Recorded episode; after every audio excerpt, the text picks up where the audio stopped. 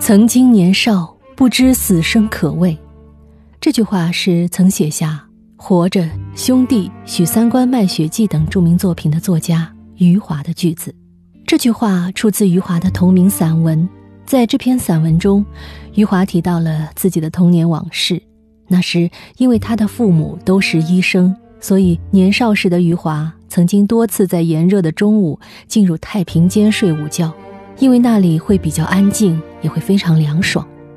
多年后，余华走在德国杜塞尔多夫的老城区时，突然看见了海涅故居，不禁让他想起了海涅的一句诗：“死亡是凉爽的夜晚。”那时的余华不仅想起了这句诗，还想起了自己的童年往事，所以他提笔写下了这篇散文。